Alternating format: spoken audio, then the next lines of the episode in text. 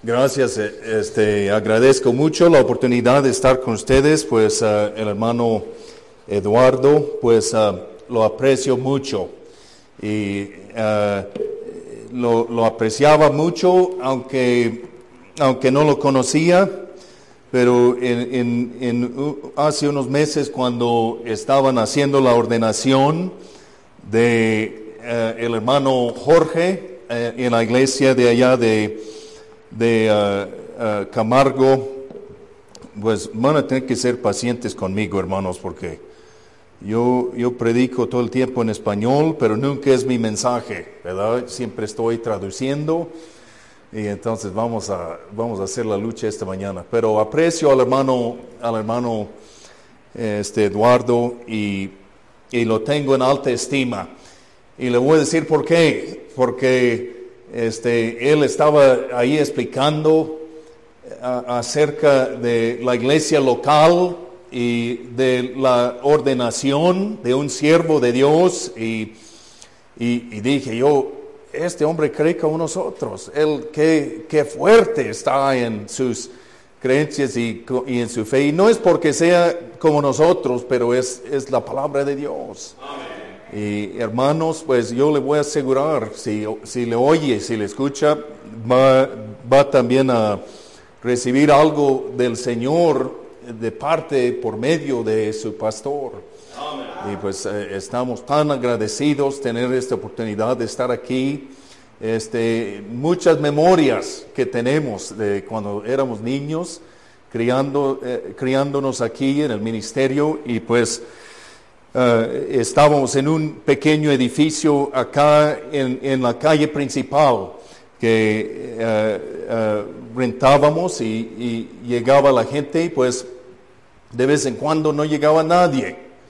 ¿verdad? Y, había una hermana, la hermana Renulfa, que se sentaba ahí en medio y siempre pasábamos por ella, pues ella venía porque nosotros la pasábamos a, a recoger. Y no tenía mucho pelo, eh, cabello, ¿verdad? Eh, estaba medio calva y eh, no tenía su vista, estaba sin ver, pero le gustaba, le encantaba venir y cantar los cantos en la iglesia. Y pues qué bendición, hermanos, mirar la, la fidelidad de su gente y pues que están ustedes aquí siguiendo adelante en las cosas del Señor y luego pues de- del edificio de aquí a este lado y este lado todavía no estaba. Y pues es una bendición también mirar que lo están ocupando, lo están utilizando para el ministerio y servir al Señor. Pues eh, tengo cuatro hijas, tengo mi esposa allá en Oklahoma y mis, mis hijas y pues quisieran también estar aquí y no, no era posible.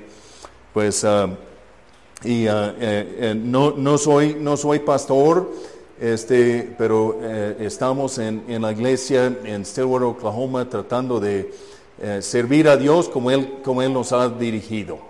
Y, y estamos ah, tratando de ser fieles y pues yo pienso que mi responsabilidad número uno es de ser un apoyo y un ánimo al, al pastor de nuestra iglesia y a, a- a ayudarle a nuestro pastor en las cosas que Dios te ha puesto en su corazón. Entonces, pues si él dice, vamos a brincar, hermanos, pues nosotros somos de los que le decimos, ¿qué tan alto brincamos?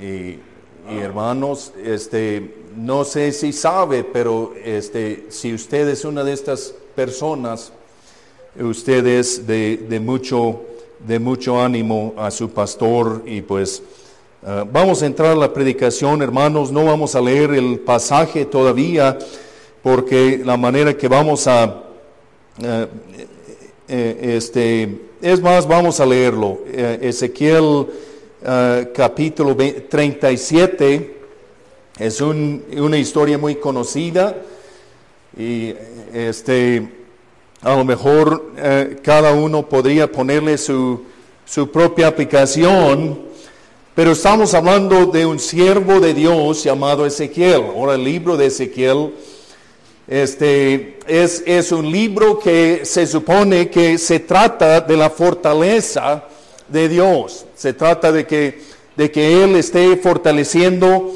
a, su gente, pero también de que esté fortaleciendo a su hombre para poder servir a Dios. Hermanos, no importa si usted es, uh, un hombre, una mujer, si usted es uh, joven o cualquier cosa, pues Dios le puede usar en su ministerio y tiene necesidad de la fortaleza, no la que viene por su propia mentalidad y no la que viene por su propio, sus propias ideas y no la que viene por su propio eh, eh, este, eh, estudio secular, pero la que viene de Dios. Entonces vamos a mirar, vamos a ver todos juntos en el verso número 1 del capítulo 37 hasta el verso número 14. La mano de Jehová vino sobre mí, me llevó en el espíritu de Jehová y me puso en medio de un valle que estaba lleno de huesos. Ay, qué bonito. Y me hizo pasar cerca de ellos por todo en derredor. Ahora, pues ahí ya, ya dejamos de seguir a Dios, la mayoría, ¿verdad? Acercarnos a huesos muertos. Y dice, y he aquí que eran muchísimos sobre la faz del campo y por secos en gran manera.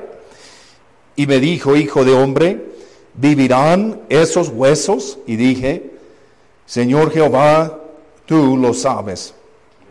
Me dijo entonces, profetiza sobre estos huesos y diles, huesos secos, oíd palabra de Jehová.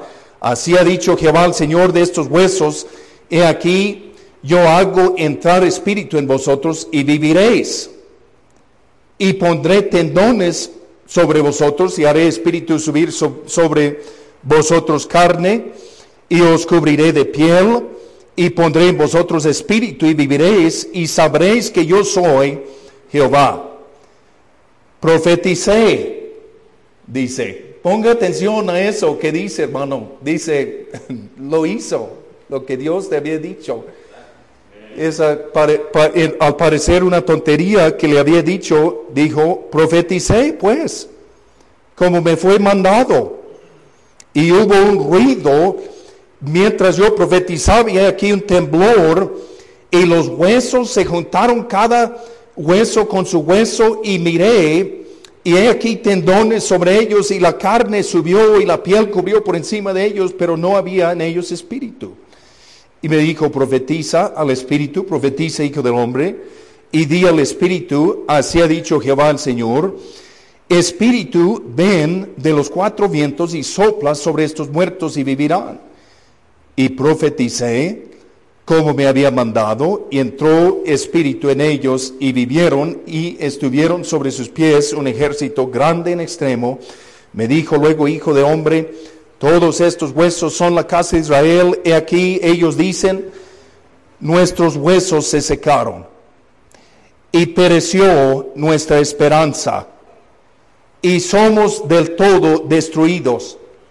Por tanto, profetiza y diles, así ha dicho Jehová eh, el Señor, he aquí yo abrazo vuestros sepulcros, pueblo mío, y os haré saber, eh, subir de vuestras sepulturas y os traeré a la tierra de Israel y sabréis que yo soy Jehová. Cuando abra vuestros sepulcros y os saque de vuestras sepulturas, pueblo mío, y pondré mi espíritu en vosotros y viviréis, y os haré reposar sobre vuestra tierra y sabréis que yo Jehová hablé y lo hice, dice Jehová. Ahora hermanos, en el libro de Ezequiel y les voy a dar una sobrepasada de, de qué se trata eh, todo el libro. Y pues eh, usted dice, pero no va a leer, bueno, me va a agradecer que no lo leo porque es todo el libro. Y este, vamos a hablar acerca de las cosas que están sucediendo en el libro de Ezequiel. Primero, que a través de los años la gente de Dios perdió la, vista de las cosas que Dios quería hacer con ellos y por medio de ellos. A, través de los años, eh, hermanos, este, ellos necesitaron que Dios mandara a este, este, este hombre de Dios para, para recordarlos de quién es Dios y se acuerde la visión de las ruedas, ¿verdad? Y pues Dios los menciona casi como si fueran ruedas como estas. Una rueda y otra adentro y pues la rueda es, es la que eh, eh, eh, era para este, representar que Dios es, es omnipresente, que Él es omnisciente, que Él es todopoderoso en, aún tanto en esta tierra como en el cielo. Y pues el, idea aquí es que el profeta Ezequiel, como una persona que Dios quiso usar, él fue fortalecido por el ministerio que Dios estaba haciendo con él. Y fue, fue, fue separado en el capítulo 2 para el ministerio que Dios tenía para él. Entonces, se supone que, ahí Dios le da e, esta responsabilidad, dice, quiero que tomes este rollo y que te lo comes. Eh, estamos hablando de un rollo que tienen apuntado este, palabra de Dios. Y, él no estaba hablando así como que haz tu aplicación, ¿verdad? Vamos a ver qué, qué te inventas para hacer. No, él estaba para comer papel y para agarrar alimento y fuerza de, lo que salía y, dice eh, eh, eh, en, en, el verso 2 dice que abrió su boca y abrí mi boca y me hizo comer del rollo y me dijo hijo del hombre alimente tu vientre y llena de tus entrañas este rollo que te doy y lo comí. Hermano esta es la, esta es la clave ahí. Porque el, el hombre de Dios no se quería ser hombre de Dios con, con un solo milagro que le sucediera la vida, sino que ahora en la escuela de Dios, él estaba pasando por las experiencias reales de la vida cuando Dios le dice, hey, come el rollo. Y yo dice, pero Dios, no, no podemos comer papel. Dice, lo comí. Lo comió y dice que eh, fue en mi boca dulce como miel. Y realmente podríamos decir que es un libro este, que Dios quiere que Él lleve a su pueblo, que literalmente la palabra de Dios iba a estar dentro del profeta Ezequiel para que Él hablara las palabras de Dios a su gente. Y eso era el, el representativo. Entonces, este, eh, los, hijos de Israel en el libro de Ezequiel son llevados a un lugar de eh, cautiverio donde todos adoran ídolos. Dijo Dios, si ustedes quieren probar a los ídolos de vez en cuando, cuando nadie les ve, ustedes quieren a veces mirar así, no, pues a mí me gusta eso, lo que les gusta a los demás en el mundo de alrededor, dijo, yo les voy a poner en una tierra donde todo es idolatría y donde nadie sirve y sigue a Dios y donde todo está hecho a perder por, los ídolos, para que, para que se llenen hasta arriba de la idolatría. Y sabemos de Jeremías que se quedó en tierra de Israel y sirvió a los pocos que se formaron, el remanente que se quedaron ahí. Entonces a, esta misma vez está Jeremías ahí en Judá sirviendo al Señor. Está también Ah, e, e, este, a Daniel, uno que conocemos como el primer ministro de la tierra de Babilonia, él también está sirviendo a Dios en este tiempo. Pero lo que, lo que, nos empezamos, lo que empezamos a ver en el capítulo del 1 al capítulo 24 es la arruinación de la nación.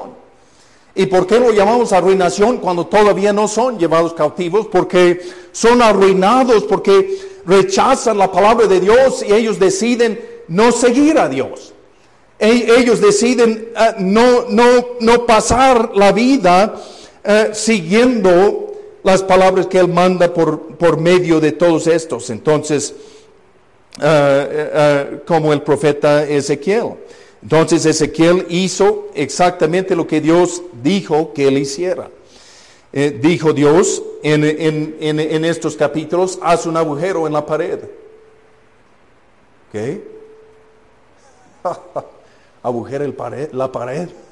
vamos a ver, vamos a ver qué está al otro lado. ¿Quién sabe? Pero él lo hace, él, él agujera la pared y, y dice, quiero que, te, que tomes una mochila y te salgas con esa mochila llena de tus cosas favoritas, pues no van a caber muchas cosas favoritas en una mochila. Y, te salgas del hoyo en la pared. Porque ese era un, representante de que iba a venir el día cuando Dios iba, iba a traer el juicio, hermanos. ¿Qué, no es en la vida que a veces decimos, bueno, pues, eh, he hecho esto antes, no pasa nada? Dios no juzga hoy, pero lo que él estaba diciendo ahí es que sí vendrá el día cuando va a venir el juicio. Y tú te vas a salir de tu casa con lo que traes en tu espalda y nada más. Y todo lo demás va a ser destruido. Y, nunca jamás verás a tus cosas y a tu casa y todo eso. Era la idea eh, del, mensaje. Entonces, este otro que le dijo, le dijo, córtate la barba. Oh, pues, en aquel tiempo no era como ahora que, qué chido la barba de algunos de estos hombres. Y yo podía criar una barba así sin mirarme como un, un ridículo, un loco, ¿verdad? Lo iba a hacer, pero en aquel tiempo los ancianos eran los, los que tenían barba. Y, él fue mandado a que él quitara, porque dice, si no me respetan con barba, no me oyen con barba, ni mucho menos me lo, me lo, me lo corto todo, me lo rasuro. Y dice, quiero que, que mides la tercera parte del, del pelo que cortas de tu barba y lo, lo vas a pesar. Y la tercera parte vas, a mover con la, con la espada.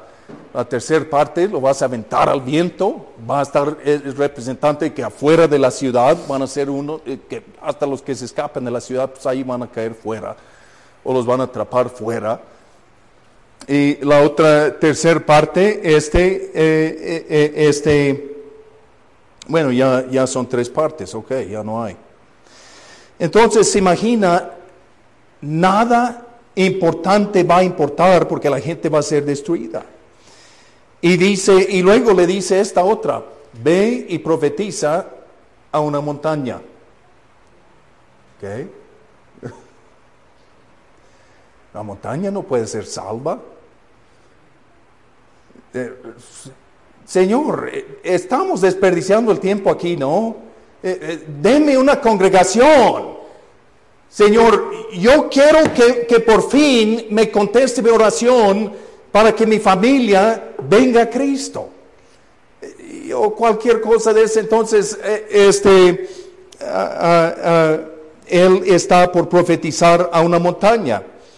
Y dice, ya no, ya no habrán más ídolos adorados en Israel y, el pecado y la inmoralidad ya no estarán ahí, pero ¿por qué? Porque ya no iban a estar ahí. La gente eh, iba a ser eh, llevados cautivos y sacados de su tierra, de su pueblo. Se imagina, hermano, que todos fuéramos llevados cautivos, ya no, ya no viviéramos en nuestro país. Ya no estamos aquí. Eh, los domingos esperando para que alguien se levante a abrir la tiendita de la esquina y nadie se levanta. Ahora, quiero o no, hermano, tenga o no, usted, usted valora sus cosas. ¿Dónde tiene su almohada? ¿Dónde duerme? Eh, lo, lo que ha podido juntar en la vida. Pero la cosa es esto, hermanos, esto no se trata de las cosas que Dios le estaba pidiendo que hiciera a este hombre Ezequiel, siervo de él, porque Dios lo estaba preparando a él para ser un vigilante, para ser un atalaya, hermanos, no, no como idea de estos que están presentando un evangelio falso, pero hermanos, para ser un representante de las cosas de Dios, que él, que él estuviera predicando lo que Dios dijera y haciendo lo que Dios le dijera que haría. Y hermanos, este, ¿cómo lo estaba entrenando en estas cosas? Pues Dios, Dios solo quería, Dios solo estaba esperando que todo lo que le mandaba a decir, lo decía. Yo te digo, lo digas, lo dices. Y la segunda cosa, hermanos, era esto, que a donde quiera que Dios lo llevaba, que Él seguía adelante voluntariamente. Es igual con nosotros, hermanos. Dios nos está preparando para lo que nos tiene para hacer. Pero nos quedamos estancados a veces en lo difícil de la vida. Y a veces queremos usar a Dios como si fuera un Santo Claus para darnos, eh, darnos a nosotros lo que nosotros deseamos en la vida y debemos de cambiar la opinión y mirar a Dios como es sentado en su trono. Que Él es el encargado de nuestra vida, que a donde Él nos mande nos vayamos, nos guste o no, y lo que Él nos diga que hablemos, lo hablemos. Aunque no entiendamos la razón. Entonces, del capítulo 25 al 32, vemos el castigo de la nación de Israel. Es como la segunda mitad, faltan unos pocos capítulos para el fin de este libro de Ezequiel. Y vemos esto, que cuando, cuando llega su castigo, y si llega, hermanos, fue por causa de que Sedequías, su rey, se rebeló contra Babilonia y vinieron por él. Le picaron los ojos y no podía mirar y, y, y, él ni siquiera podía ver este lugar de cautiverio que lo llevaron. No lo podía ver con sus ojos, que no tenía ojos. Fuerte y duro. Y todo esto se pudo haber evitado si, si él hubiera escuchado la palabra de Ezequiel.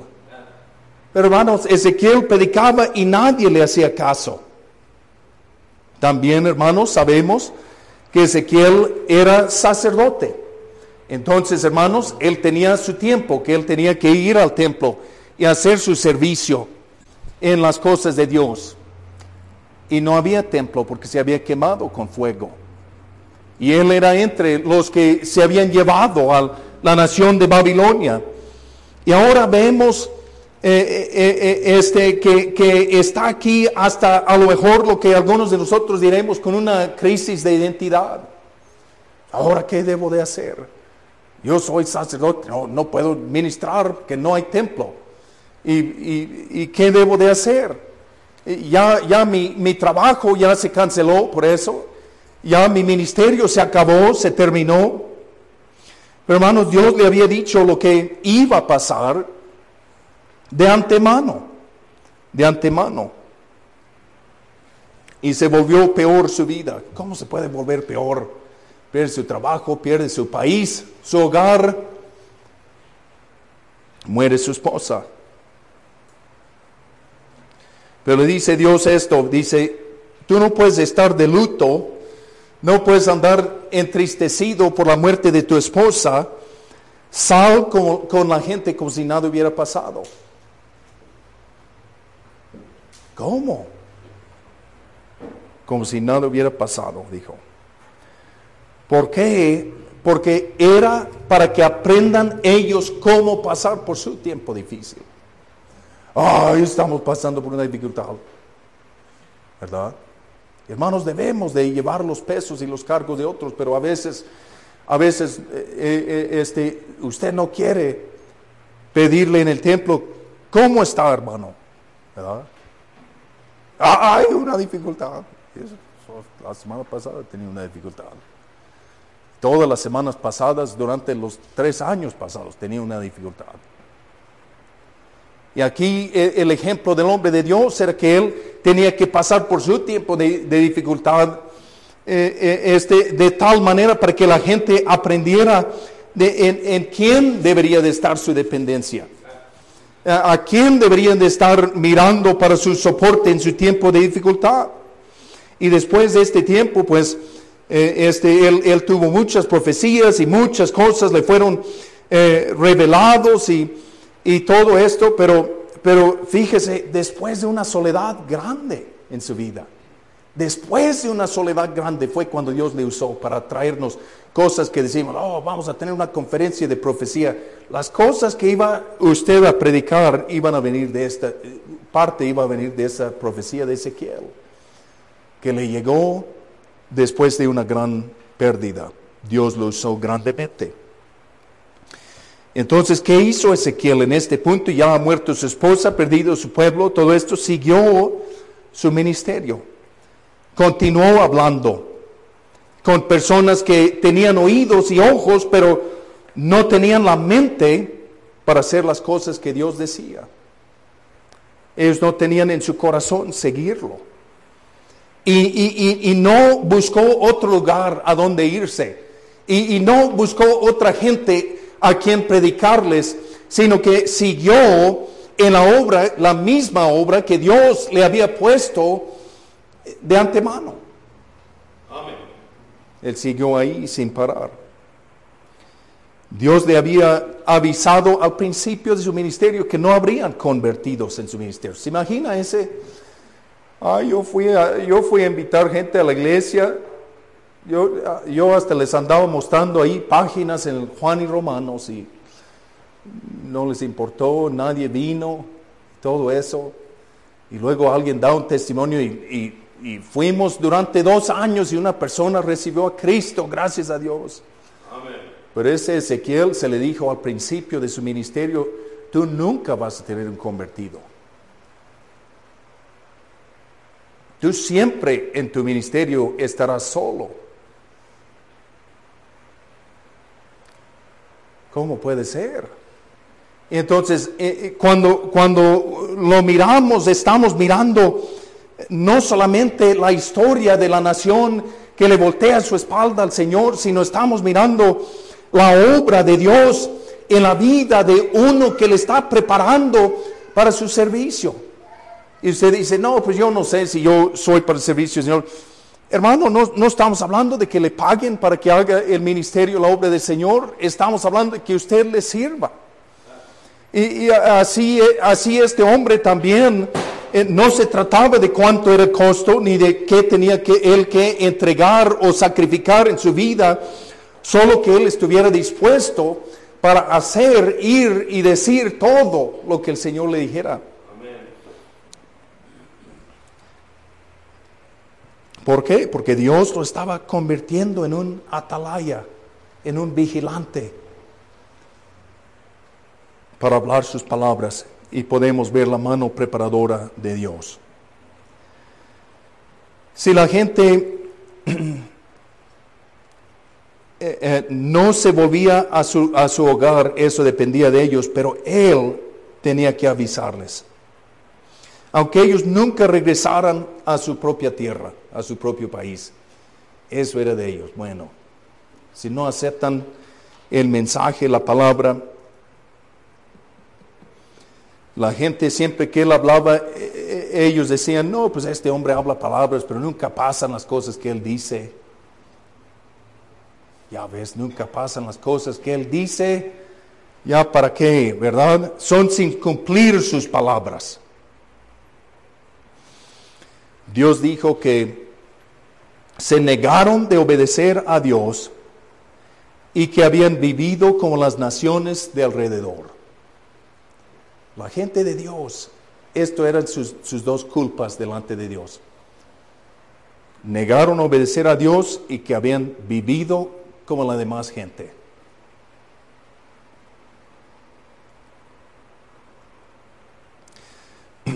Dios los había tomado a ellos como una novia para sí mismo y no le eran fieles y no le escuchaban, pero Ezequiel profetizaba exactamente lo que Dios decía. Y habían otros profetas que dijeron que sus mensajes eran del Señor y no era cierto porque no habían escuchado nada del Señor.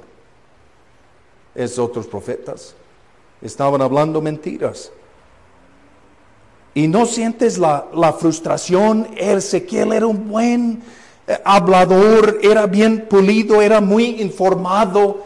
Él, él, él, él tenía eh, este, toda la capacidad en el mundo. Y aún así la gente le pedía, díganos una palabra del Señor. Porque se les hacía a ellos, se les hacía a ellos como un bonito instrumento. ¡Ay, qué bonito! Ya ve cómo es cuando una persona muy bien cumplida, muy bien aprendida en su instrumento y tocan y dice, ay, es como el cielo. Escuchar ese instrumento, ¿verdad? Y, y, y así era la gente con él. Ay, qué bonitas palabras, qué bonito. Es como, eh,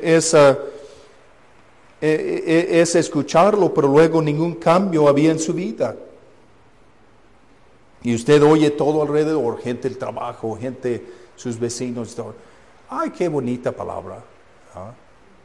Ay, qué bonita Biblia. Ah, qué bueno que, qué bueno que haces buenas cosas y todas esas cosas.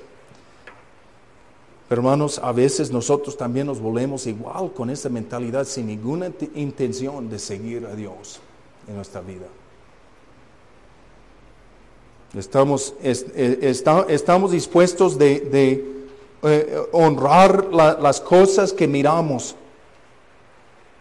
Pero este hombre había mostrado al, al rey su pecado, él había profetizado a los falsos profetas, él había mostrado los pecados a los ancianos de la tierra, él no estaba sentado ahí eh, para que llegaran a él.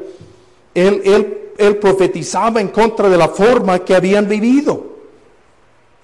Y cada uno rechazó su mensaje de dejar su vida de hipocresía y de volverse a seguir a Dios. Cada uno. Y luego vemos en el, en el capítulo 33, pues es como una disposición que hace él, que es para el arrepentimiento. Cuando ya se pongan al tiro y quieran arrepentirse, ahí está. ¿Verdad? Y del versos 34 al 48 llega este momento que nunca esperábamos que iba a llegar. Habla de la restauración que no pasó durante la vida de- del mismo hombre. Así que estamos en el capítulo 37. La, la famosa visión de Ezequiel de los huesos secos. ¿verdad? ¿Y qué imaginación tenía Dios para usar huesos secos para comparar con su obra en su gente? Y a estas alturas de su ministerio, el siervo de Dios está entrenado. Es un soldado endurecido. Ezequiel había pasado por la escuela de preparación para convertirse en un buen vigilante para la gente. Y hermanos, en este momento, parado ahí en este campo lleno de huesos secos, ya no importa su opinión. No importa lo que cree él, lo que ve él, dónde está él, ni por qué está aquí. Por eso ya no estaba ahí pensando y razonando las cosas que vio, sino que solo estaba ahí como un niño con su papá, un hombre con Dios. Y Ezequiel pensando en qué responder a la pregunta de Dios. ¿Y qué hermanos? ¿Quiere Dios aprender algo de Ezequiel? Ezequiel, dígame algo. Entonces, ¿por qué la pregunta? ¿Por qué le hace la pregunta si Dios no está al punto de aprender algo? Y, y hace la pregunta que los perdidos están preguntando también hoy en día. Si usted tiene un vecino que no conoce al Señor como su Salvador personal, ellos están haciendo esta misma pregunta. Si usted trabaja con una persona que nunca ha sido salva, no conoce a Cristo, nunca ha recibido el sacrificio de Cristo en lugar de, de sus propias buenas obras que nunca se podrán amontonar a, a suficiente para ganar favor con Dios, ellos tienen la misma pregunta. Y por eso Dios se lo hace. ¿Qué se puede hacer con respecto a la destrucción? ¡Qué desastre! Huesos secos. Nadie puede hacer nada con eso. Es imposible. ¿Qué se puede hacer con los errores pasados de la vida? Usted dice, no, hice tanto error que nunca podré jamás volver a poner en orden las cosas que he destruido en mi vida. Y es la misma pregunta. ¿Cómo vas a mirar hacia el futuro? Dios, no, no sé qué va a pasar en el futuro de mi vida. Muéstreme a dónde vamos a estar, qué vamos a estar haciendo, quién, quién va a pagar todas las cuentas allí. ¿A dónde podemos irnos de aquí? Y solo Dios puede hacer algo con problemas tan grandes de la vida. Solo Él. Así que Él lo lleva por su mano, guiado por su espíritu, y lo asienta ahí en ese campo, con los huesos. Y va voluntariamente, porque Él ha aprendido a permitir que Dios le diera la lección. Ya sabía, vamos a ir y yo voy a hablar lo que Dios me diga. Y había huesos por todas partes, huesos de cabeza, piernas, brazos. Estuviera mi mamá, ella iba a dar una, una, obra teátrica de, de una, una, niña que le pegó el tren y acerca de todos los huesos tirados. ¿Quién sabe cómo se le ocurre dar estas? Uh, pues, pero es para eh, este, alegrar a la gente, ¿verdad? ¿Te imaginas? Eh, ¿De dónde vienen esos huesos? Ahora, hermanos, les voy a mostrar qué listo soy, ¿verdad? Porque les voy a decir qué pasó aquí, ¿verdad? Les voy a decir de quién, de dónde, por qué están esos huesos. Era un, era un, un, un gran, una gran guerra. Todos los de los dos lados se mataron, todos ningún sobreviviente, pues ahí, años después, ahí están sus huesos. No, no se cree, hermano, eso no es cierto. No, la verdad es que estaban filmando una película y tenían muchos huesos para su escena de, de los huesos y los dejaron tirados ahí. No. No, no, no sabemos de dónde vinieron los huesos, no, no sabemos por qué están ahí ni nada de esto, solo sabemos que ahí está con Dios y hermanos, este, eh, eh, este, luego viene, eh, viene la pregunta y, le dice, ¿te gusta ver cuando viene la venganza sobre la gente que desobedece la palabra de Dios por medio tuya? Que Dios los mate, qué bueno. Ya vino. No. Esta es la pregunta que dijo. ¿Merece esta gente andar en esta condición por, porque han rechazado a Dios toda su vida? No, no dijo eso. ¿Qué dijo Dios? Dijo, hermanos, ahí está en su Biblia. Dijo, ¿pueden vivir estos huesos?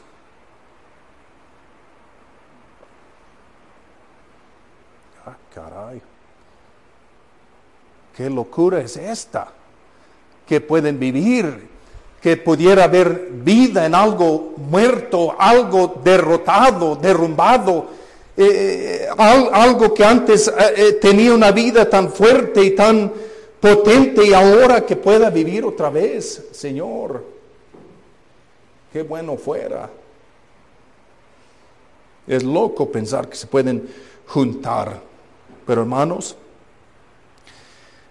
si usted no cree que los muertos pueden vivir, está en la religión equivocada. Hermanos, porque el, único que puede, que puede hacer que viva el que está muerto en sus pecados y delitos es el Señor Jesucristo. Porque Él es el único que, que pudo vivir una vida perfecta y dar su vida por todas las injusticias y todas las fallas de nosotros. Entonces él dio la respuesta. ¿Qué te parece? ¿Pueden vivir? Señor, ya sabes lo que iba a pasar aquí, lo que es posible que pase. Con una situación tan desesperada es Él. Él es el que sabe.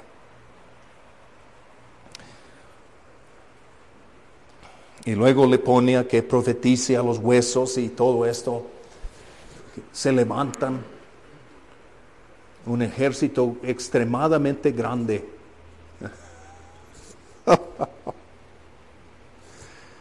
Cubre con, con piel,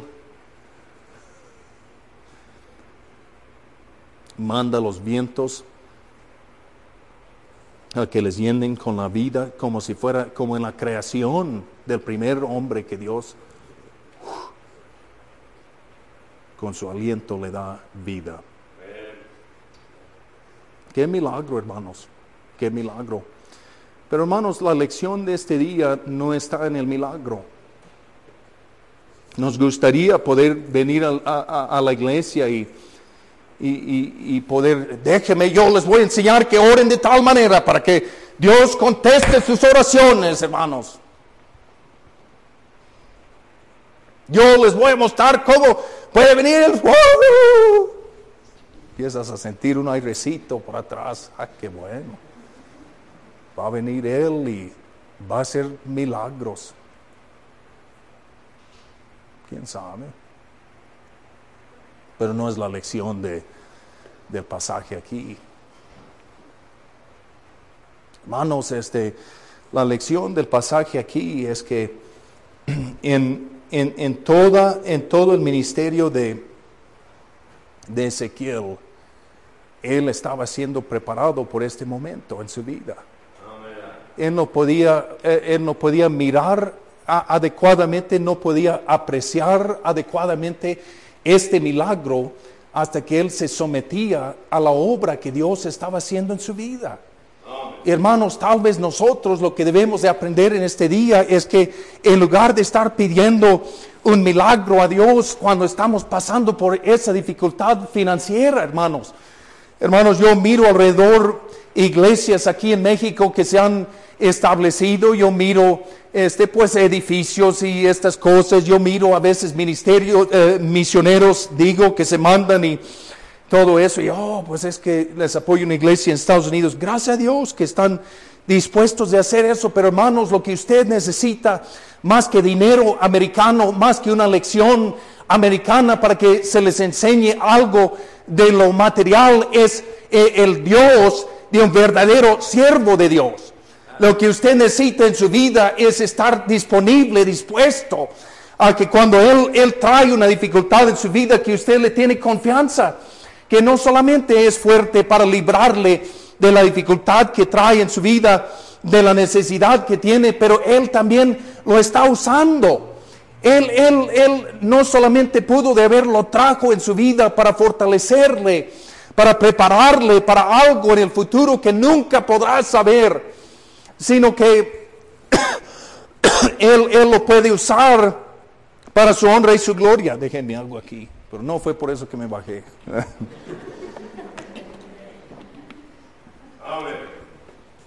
y hermanos, número uno es que era una vida de preparación. Dice, no, yo, yo quise estar en el ministerio de tiempo completo sirviendo al Señor, míreme ahora. Hermanos, es una vida de preparación que usted, que usted sirva a Dios hoy, en este momento. Y usted dice, sí, así me siento en el trabajo, estoy con gente y me siento que estoy huesos muertos todo alrededor. Nadie entiende la vida que hay en Cristo, nadie entiende la salvación que solo se encuentra no por sus obras suyas, sino por, por su salvación que solo fue pagado y ofrecido por Jesucristo. Amén cuando Él dijo, yo soy el camino, la verdad y la vida, nadie viene al Padre sino por mí. Me siento que estoy con huesos muertos alrededor, ellos no respetan a, mi Cristo. él, él, puede hacer que estos huesos vivan. Hermanos, Jesucristo, eh, eh, él, él tiene el poder sobre la muerte y ese poder puede hacer que los huesos muertos que usted mira esa dificultad en su vida, que vivan, que suban, que levantan, que Él haga un cambio en su vida como algunos de ustedes lo han experimentado y hemos pasado por, por días y meses y tiempos en nuestra vida y, y se nos olvida de su obra que Él ha hecho en nuestra vida. Y por eso, hermanos, la aplicación más directa a este pasaje no se trata de los huesos muertos de toda la gente a su alrededor.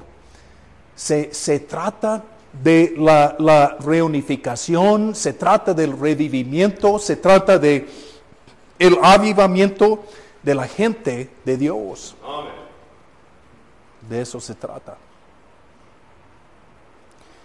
Hermanos, tal vez un día usted tenía bien seguro, bien fijo en su corazón y decía, yo voy a criar a mis hijos para servir a Dios. No, no me importe eh, quién, quién le dé algo que ellos se supone es mejor para sus hijos, pero yo los míos los voy a criar para Dios. Hermanos, hay suficientes buenos niños en este mundo. No necesitamos gente que cría buenos niños, que, que se escapan de la cárcel, que, no, se no vayan a la cárcel, ¿verdad? Necesitamos eh, niños que, que, quieran amar y seguir a Dios. Que se entreguen a Él. Que no les importan si tienen que pasar por dificultad en su vida, pero están dispuestos a seguir a Cristo. No vuelvo atrás. No vuelvo atrás. Pero hermanos, hay, huesos secos porque algunos en este, en este compromiso que hicimos de, criar niños por Cristo, volvimos atrás híjole, si has vuelto atrás en algo así, estos niños son un desastre. ¿Cómo pueden vivir? pues Dios es el que puede dar vida en una situación sin esperanza. Tal vez usted en una ocasión en su vida dijo, es más bendito dar que recibir. Yo voy a ser una bendición dadora a mi iglesia. Ya no voy a buscar mi ayuda de otro lado, sino que yo, yo voy a hacer lo que puedo. Dice, sí, pero ¿qué, qué son estos entre tantos? Este poquito que, que yo tengo, ya usted se, usted se convenció que no era gran cosa, hermanos.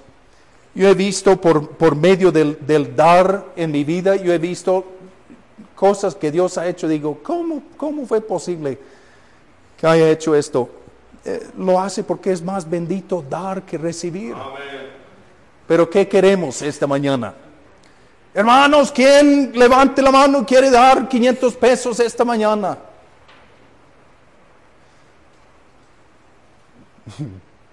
Hermanos, hey, todos aquí adelante, una fila, ¿quién quiere recibir 500 pesos esta mañana? Hermanos, nuestro compromiso de dar ya lo tiramos a un lado a veces. Yo no sé cuál sea su necesidad este día. Yo ahí le estoy atinando y digo, le voy a dar un buen tiro a ver si le pega.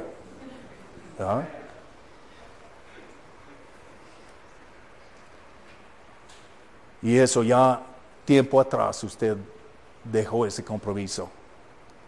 No, ¿qué, este, ¿qué son esto? ¿Qué va a ser entre tanto? No. Tanta necesidad, esto es poquito lo que yo tengo, no. Pero hermanos, esta, esta, este compromiso que ha muerto en su vida, esto Dios le puede dar vida y lo puede levantar otra vez y Él, Él es el que puede hacer que usted otra vez haya una, una, una vida en su relación con Él. Eh, él. Él puede hacer, hermanos, sabe que una de las mejores decisiones que hice en mi vida era que cada, cada vez, cada vez que que vengo a la iglesia es una lección para mí. Y hermanos, en mi iglesia, yo sé que en su iglesia nunca pasa eso, pero en mi iglesia a veces predica un hermano y yo digo, ay, no me gusta cuando predica ese hermano. Este, no, e, e, e, este no la sabe hacer, ¿verdad? Bueno, pues voy. ¿Y qué decimos? Pues voy a comer el siguiente, el siguiente servicio, voy a ver si hay algo para mí. Hermanos, no es su palabra. No es la palabra de Dios. No es un buffet. Todo lo que quiere comer o nada. Hermanos, es, es palabra de Dios. Y siempre que venimos delante de, de su palabra tenemos una responsabilidad de, de, de responder. Y más veces escuchamos y no hacemos nada, nos engañamos a nosotros mismos. Y decimos, oh no, yo ando bien, yo, yo gracias a Dios, yo no tengo que arreglar nada en mi vida hoy. Hermano, cuidado. La, la probabilidad es que esto es una mentira. Y usted se engañó. Estamos hablando de la palabra de Dios que es viva, eficaz y más penetrante que cada espada de dos filos. Estamos hablando de, de, de, de, de que no son solo palabras en una página como cualquier otro libro que usted lee. Hermanos, tal vez usted en el pasado hizo un compromiso. Usted dijo, yo voy a ser de las personas que más anima al pastor en esta iglesia. Yo voy a ser, yo, yo no solo voy, voy a estar ahí siempre cuando están abiertas las puertas, yo, yo le voy a animar. Cuando Él me mira, yo, yo quiero que Él sepa. Qué buena predicación, hermano. ¿Qué, necesidad tiene, hermano? Aquí estamos. Eh, este, hermanos, eh, oré por usted este día. Hermano, cualquier cosa, aquí estamos a la orden. usted dejó ese compromiso. No, todos tenemos necesidades. Ah, le pagan a él más que a mí. Deberían. Pero que sí, hermanos. Quiero hablar con los tesoreros ahorita que vamos a hacer. Hermanos, este, y, la cosa es esto, que las cosas se mueren. Usted era muy dedicado, eh, un siervo de Dios en un tiempo y, pierde vuelo. Y, y otra cosa tomó el lugar de lo que Dios había hecho eh, personalmente en su vida. Otra cosa lo tomó, dice, no, pero no sabes el desastre que he hecho en mi vida, esto no puede vivir. Hermanos, puede vivir. Vamos a orar. Señor, ayúdenos este día.